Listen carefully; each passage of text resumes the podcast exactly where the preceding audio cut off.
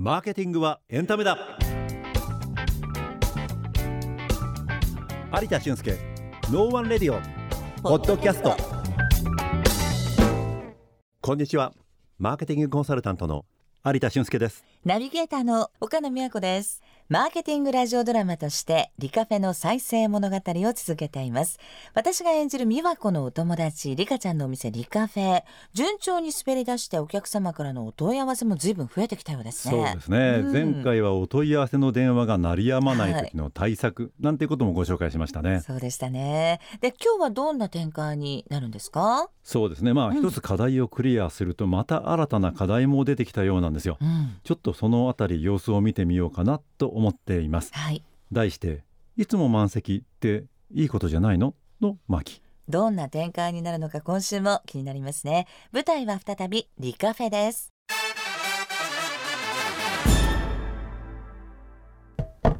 先週リカちゃんと打ち合わせしたらさお客様においでいただくのはいいんだけど長居するお客様が増えていつも満席回転が落ちてきちゃってどうしようかっていうふうに相談を受けたのよね。長いどれくらいの時間いるんだって、うんだからまあ居心地がいいから動かないんだって。時間なんて測ってないわよ。でもさ気に入ってもらってるなら別に長いもいいんじゃないかなと思うんだけど違うの まあ一応ビジネスってことで考えるとね、一般的には飲食で上げるべき売り上げっていうのは家賃の10倍ぐらいが目安って言われてるんだよね。だから例えば家賃が15万円ぐらいだとするじゃない。そうすると10倍の150万円の売り上げを作らなきゃいけないっていうわけだよね。でまあちょっとここから算数やるんで、メモをしながら聞いてよね。で、えー、例えば仮に月25日稼働するっていう考え方でいくと、うん、割り算をして1日あたり、えー、っと6万円の売り上げだよね、うんうん、で平均単価が仮に1,000円だとすると1日に来てほしいお客様っていうのは6万円割る1,000円で60人、うん、で席数が、えー、と15席だったよね。だから例えば空いてる時も考えた平均満席率っていうのが50%だったとすると、うん、この60を15の50%で割り算してあげると、まあ、ちょうど8かな、つまり8回転しないといけないよっていうわけ。で営業時間が例えば8時間だとすると8時間で8回転だからお一人様1時間までっていうのが大体の目安。だからそれを超えてしまうとちょっと黄色信号っていうことになるかなっていうことなんだけどわかるかな？まあなんか算数はよくわかんないんだけど、まあ、要は一人1時間までってことよね。ね確かにちょっとまずいかも。でもどうやってこれ回転上げられるわけ？お客様に気まずい気持ちをさせちゃいけないし。そうだよね。うん、まあいくつか方法はあるんだけれども一つ目はやっぱりお店からのお願いっていうのをさりげなくお客様に知らせるっていうことだよね。どんなこと考えられるかな、うそうね。まあ混んできたら例えばただいまのお時間混み合ってまいりましたのでお席でのパソコン作業などはご遠慮いただいていますみたいなことをそっとお伝えするとか。あいいね。使えるアイデア。テーブルに置いちゃうとかねで対策のもう一つはお店の環境を変える回転が上がるようなものにする。そんなことかなと思うんだけど、どんなこと考えられるかな？回転が上がることね、まあ、例えば背もたれのない椅子を使う、うん。うん、少し硬めの座面の椅子にするとか、まあ、居心地を何気なく悪くするとか？まあ居心地を悪くするっていう言い方じゃないかもしれないけれども、うん、短時間利用に向いた環境づくりみたいな言い方かな。それもありだよね。だから例えばうん、コンセント提供をやめるとか、うん、長居しにくい環境をさりげなく作っていくとかね。なるほどね。まあ場合によっては最近いくつかのカフェでもあるんだけれども、うん、長居してもいいけどそこは別料金1時間いくらっていうような有料なエリアを作ってあげてそこは w i f i とかコンセント。こちらはご自由にお使いください。そんな感じだよね。いろいろあるのね。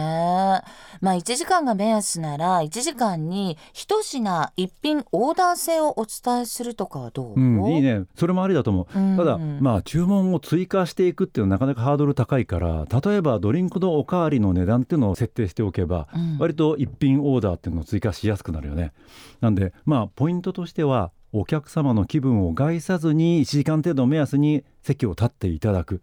そんなことかと思うしただお客様がお店にいる時間そこにいる時間は快適にしっかり過ごしていただくっていうことだよね。だからこれまでに好評いただいているカフェオレとかカフェラテの実演とかそういったものはしっかり続けながら楽しんでもらうこと。こちらもすごく大事だよね。確かにいろいろと考えられるまあアイデアはあるってことよね。だよねだからまあこういうのって全部いっぺんにやらなくても一つ一つできるところからお客様の反応を見ながらやっていくっていうところがポイントだと思うんだ。なんでリカフェで過ごす時間は心地よいっていうのは思われ続けなきゃいけないからね。分かった。ちょっとリカちゃんに言ってみる。ねえところでさ滞在時間で思い出したんだけど最近あなた仕事仕事で外回りばっかりでさお家の滞在時間ちょっと少なくない？急急にだね、うん、でもリカフェ再生ももう一段落したからさ実は今日ちょっとプレゼントを用意したんだよ。え？美和子もさ、うん、これまで頑張ってくれてありがとうの気持ちを込めてね。えー、プレゼントそれいつでも大歓迎よ。何何？はい、えー、これ開けてみてくれる？なんだジュエリーかと思ったら封筒って。またもしかしたらお仕事のプレゼント？いいから開けてよ。何何？シャンパーニュ地方を巡るパリ1週間の旅？最近ずっと出張ばかりでろくに2人で旅行もできてなかったでしょだから改めて水入らずの時間を作って挽回しないとって思ってね、うん、これもリカちゃんがしっかり頑張ってお店立て直しのめどを立ててくれたおかげリカちゃんに感謝だよね。やるわねあなた。えー、パリフランス？10点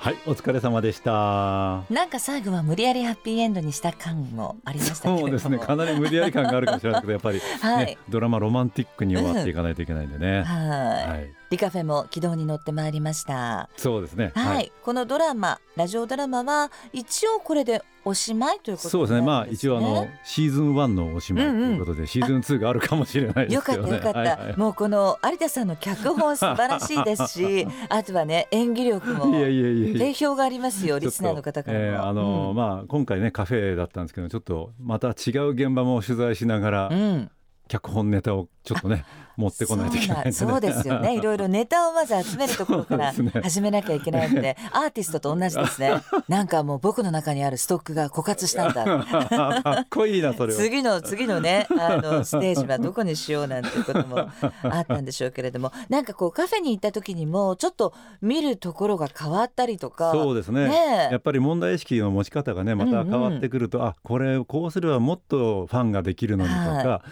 あの別に批判的な話じゃなくてもね、うん、ここを工夫したらもっといいのになみたいな話とか、はい、ああれは良かったみたいなね。そうですね。いうのを本当に時々感動したりとかいうのですごくまた新しいなんでしょうカフェの楽しみ方、はい。うんうん、いう感じかなっていうふうに思います。はい、お客様を楽しませるそれがマーケティングです。マーケティングはエンタメだ。ね、このキャッチコピーにふさわしい企画だったんでは。私はこれが大好きですね。はい、さあ次回からなんか新しいシリーズそうなんですよ。えー、あのまあドラマの場合は割とこうフィクションであるみたいな感じになってくるんですけれども、はい、ちょっとフィクションだけだと現場感どうよっていう話もちょっとちらほらあったりするもんですから、うん、えー、実際にビジネスの第一線で取り組まれている方、はい、えー、特に今が旬のマーケターの方をですねお呼びして、うん、えー、特別にちょっとインタビューに応じていただくっていうような感じですね。ちょっと思考を変えて、はい有田俊介の部屋 なんていう感じの、うん、はい、ことを始めようかなというふうに思ってます。ですはい、現場の生の声が聞こえるということで、ね、楽しそうな新企画です。どうぞご期待ください。はい、そしてこれまでのラジオドラマの感想などもぜひお寄せください。もちろん質問やご相談も大歓迎です。番組専用メールアドレスノーワンラジオ八三四アットマーク gmail ドットコムまでどうぞお気軽にお寄せください。有田俊介ノーワンレディオポッドキャスト今回はここまで。次回もお楽しみに。